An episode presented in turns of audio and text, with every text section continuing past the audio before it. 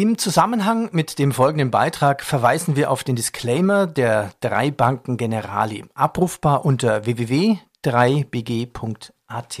Börsenradio Network. Mein Name ist Alois Wügelbauer und ich bin in der Geschäftsführung der drei Banken Generali Investment Gesellschaft in Linz. Hallo nach Linz, Andi Groß aus dem Studio des Börsenradio in Bamberg. Herr Bürgerbauer, der Markt ist ja in diesem Jahr aus dem Stand etwa 10 Prozent gelaufen im Januar.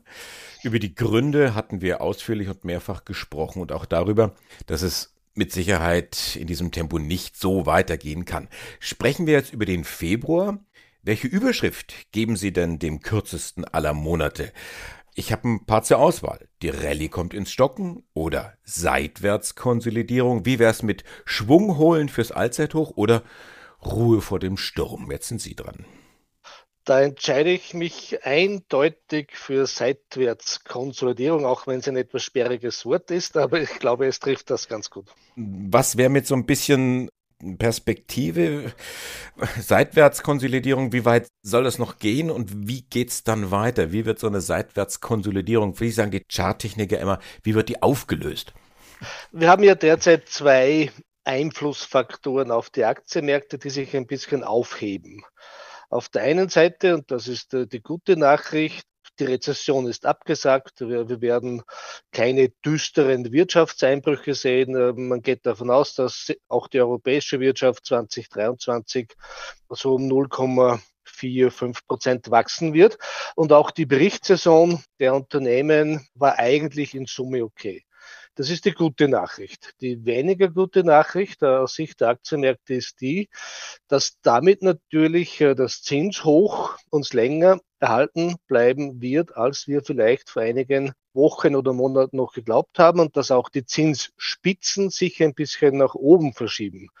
Ich war auch im Lager derer, die gesagt haben, EZB wird Richtung 3,5 Prozent gehen. Na, da werden wir den Vierer sehen. Und in den USA wird es definitiv über fünf Prozent gehen. Und diese beiden Faktoren heben sich aus meiner Sicht derzeit auf. Auf der einen Seite gut, die Wirtschaft äh, ist besser als zu befürchten war. Auf der anderen Seite hohe Zinsen und damit auch ein Konkurrent äh, zu den Aktienmärkten, klarerweise. Und je nachdem, je nach Tagesschwankung wird man das eine oder das andere eben höher gewichten. Und damit glaube ich, äh, geht es vorerst seitwärts, aber das ist so eine ganz normale Börsenphase. Ich lese ja immer so diese Zinsangst. Die Amerikaner machen sich ganz gern über die German Angst lustig, vielleicht über die Zinsangst. Die Österreicher auch? Oh, ich, glaube nicht, dass es die große Angst ist. Es ging halt sehr schnell. Es ist ungewohnt. Man darf ja nicht vergessen, wenn wir genau vor einem Jahr gesprochen hätten, waren wir noch bei Null oder negativ. Insofern ging es sehr schnell und damit äh, tun sich viele Anleger noch schwer, diese neue Attraktivität der ersten Klasse Anleihen auch zu realisieren. Aber ich würde es nicht als, als Angst äh, bezeichnen. Ich glaube, es ging manchen einfach zu schnell und damit braucht es einfach einige Wochen oder Monate, bis sich das anpasst, auch in den Köpfen. Die Community, der Markt treibt gerade eine neue Sau übers Parkett und zwar mit dem Namen künstliche Intelligenz. Jetzt bitte nicht falsch verstehen, ich als Ingenieur finde so einen selbstlernenden Algorithmus irrsinnig spannend, aber auch komplex. Aber ich sage auch, in vielen Fällen sind wir weit davon entfernt, dass jetzt hier wirklich wir einen selbstlernenden Algorithmus haben. Und in der Regel ist und bleibt der Computer mehr oder weniger ein superschneller Vollidiot, der macht das, was der Programmierer ihm gesagt hat. Und selbst gehypte Chatbots wie ChatGPT werden irgendwie schnell in ihre Grenzen geführt. Das sagt nicht ich, das sagt Gary Marcus. Er ist KI-Experte und er sagt, naja, es kann sein, dass sich ChatGPT in einem Moment brillant äußert und im nächsten Moment atemberaubend dumm.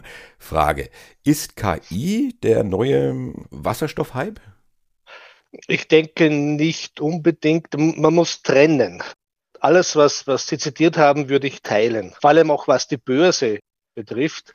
Jedes KI-Programm kann ja nur das verarbeiten, was bereits passiert ist. Es kann nur die Geschichte quasi aufarbeiten. Und äh, wir haben halt gelernt, dass die Zukunft sich ab und zu erlaubt, sich einfach anders zu entwickeln, als man erwarten durfte. Das heißt, für die Börse äh, sehe ich das entspannt. Für einzelne Unternehmen äh, mag das schon ein großes Thema sein. Entweder weil man vielleicht irgendwelche Technologien äh, zuliefert, vielleicht wird es auch manche Berufsstände verändern, aber man sollte das nicht zu sehr dramatisieren oder, oder euphorisch sehen. Ich kann mich erinnern, äh, vor wenigen Jahren oder vor wenigen Quartalen eigentlich hat es geheißen, die Blockchain wird jetzt alles neu definieren und neue Möglichkeiten schaffen. Ja, alles findet statt, aber so dass es jetzt die große, völlig neue Revolution ist, das wäre mir aus, mit heutigem Wissensstand zu früh. Es gibt ja auch im Bereich Finanzen Unternehmen, die schon sehr stark auf KI setzen. Nicht nur im Marketing, sondern auch tatsächlich, die sagen hier, ich habe eine KI, die guckt sich das alles an, was da auf der ganzen Welt passiert und gibt mir Investment-Trends irgendwo vor und ich gucke dann nochmal wirklich als Mensch aus Fleisch und Blut drüber und sage dann, okay, mache ich oder mache ich nicht. Wie sieht denn das in Ihrem Haus aus? Gibt es da auch entsprechende Tendenzen? Die gibt es derzeit äh, noch nicht. Aber auch hier, es ist ja Platz für alles. Jetzt nennt man es halt KI, aber so, so quantitative Modelle, wo man auf, auf Basis gewisser Parameter ein Portfolio zusammenbaut, gibt es ja schon seit 10, 20 Jahren. Also so neu ist das ja nicht äh, emotionslos, äh, zahlenbasiert, modellbasiert eine Strategie zu entwickeln. Das ist ja nichts Neues, jetzt heißt es halt KI. Wir im Haus haben uns eher definiert als aktives Haus mit Mut zur Meinung und eben mit fundamentaler Analyse. Aber das stellt das andere Segment ja gar nicht in Frage. Wir sind halt der Überzeugung, man muss als Investmenthaus zu etwas stehen und sollte nicht den Anspruch haben oder dem Ziel äh, nacheifern, alles und jedes abdecken zu können. Also nicht KI, sondern HI für Human Intelligence. Eine schöne Formulierung, ja, die werde ich weiterverwenden. 2023 wird für die Unternehmen anspruchsvoll. Wenn wir so nach vorne schauen, Rezessionsgefahr, auch wenn Sie eingangs gesagt haben, naja, das Thema, das scheint so ein bisschen abgeblasen zu sein. Aber wir kommen irgendwie nicht umhin. Kunden halten sich vielleicht doch irgendwo zurück. Geld wird knapp, Inflation. Und wenn ich jetzt in die Unternehmen schaue, zum Beispiel BASF, die fahren ein ziemlich krasses Personalsparprogramm. Was denken Sie, werden da andere Unternehmen folgen? Nicht zwingend. Ich glaube, es sind derzeit einfach die Branchenunterschiede mächtig groß. BSF ist sicher ein, ein, Sonderfall aufgrund der Energiethematik, vielleicht auch aufgrund einer grundsätzlichen Standortthematik oder Standortüberlegung.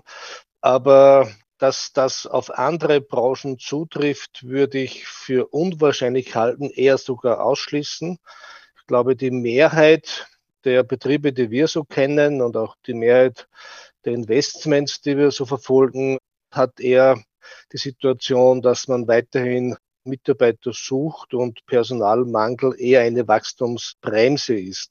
Insofern glaube ich, äh, sind Pauschalurteile hier nicht sinnvoll dann machen wir es nicht pauschal, sondern weiter konkret. Vielleicht schlechten Beispiel BASF. Man favorisiert ja offensichtlich eine Abwanderung des wichtigen Themas Chemie nach China. Stichwort auch irgendwo Energieverfügung und Energiepreise. Kann man machen, muss man aber nicht. Man hat ja durchaus auch schlechte Erfahrungen gemacht mit dem Thema Globalisierung. Ich persönlich sehe es sehr differenziert. Ich bin persönlich kein großer China-Fan, was, was die Investments betrifft und was auch die Entwicklung betrifft, die, die China geht. Ja, im Bereich der Unternehmen gibt es verschiedene Wege. Also manche holen eher Produktion zurück, manche gehen halt den anderen Weg.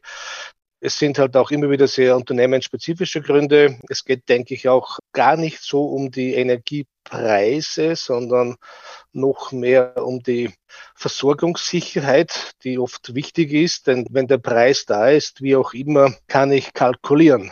Aber wenn ich eine Versorgungsunsicherheit habe, dann kann ich gar nichts kalkulieren. Insofern würde ich sagen, ich sehe das differenziert und, und würde daraus jetzt nur, weil ein, ein Unternehmen nach, stärker nach China geht, keine Investmentthese daraus ableiten wollen, sondern vielleicht mir sogar eher die Geschichte ein zweites Mal genauer anschauen wollen. Herr Wickerbauer, Sie sagten eingangs, äh, brachten Sie das Stichwort Anleihen, Anleihenmarkt. Ich möchte es gerne wieder aufgreifen. Bleibt denn der Anleihenmarkt hinsichtlich der Zinsdiskussion attraktiv oder zeichnet sich doch irgendwo eine Wende ab? Der Anleihenmarkt bleibt aus unserer Sicht hochattraktiv. Im Prinzip, was tun wir Investoren? Wir, wir denken ja in, in sogenannten Risikoprämien. Machen wir das Beispiel USA. Wenn ich in den USA ein, ein KRV habe, Kurs-Gewinn-Verhältnis von etwa 18 plus minus ein, eine Kleinigkeit, dann heißt das, dass ein Unternehmen, das bei 100 Euro steht, so quasi 5 Euro in etwa pro Aktie verdient. Daraus wird abgeleitet eine Gewinnrendite von 5 Prozent. Und diese Gewinnrendite vergleiche ich dann mit dem, was ich im Anleihebereich bekomme.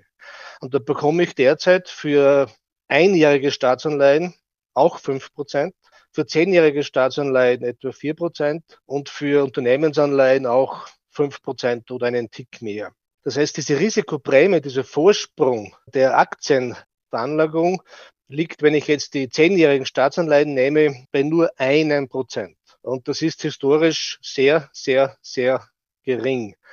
Und insofern glaube ich, dass das momentan nicht zusammenpasst. Man darf aber keine vorschnellen Schlüsse ziehen einer der beiden Märkte wird Unrecht haben. Entweder die Aktienmärkte sind relativ teuer oder die Anleihemärkte sind hochattraktiv. Denn diese geringe Differenz wird sich irgendwann wieder auflösen, weil sich, weil sich das immer aufgelöst hat. Wir und auch ich persönlich, wir sind eh im Lager derer, die sagen, die Anleihemärkte sind, sind sehr attraktiv. Denn wenn ich mir derzeit Unternehmensanleiheportfolios bauen kann mit vier bis fünf Prozent Rendite bei mittleren Restlaufzeiten, dann macht es ja Sinn. Aber rein nüchtern betrachtet, auch wieder fast quantitativ letztendlich, um auf das Thema zurückzukommen, wenn man das, was wir heute sehen, im Vergleich sich anschaut mit den vergangenen 10, 20 Jahren, dann sind bei nüchterner Analyse Aktienmärkte relativ teuer und Anleihemärkte sehr attraktiv. Ein bisschen differenzieren muss man das dann in Europa.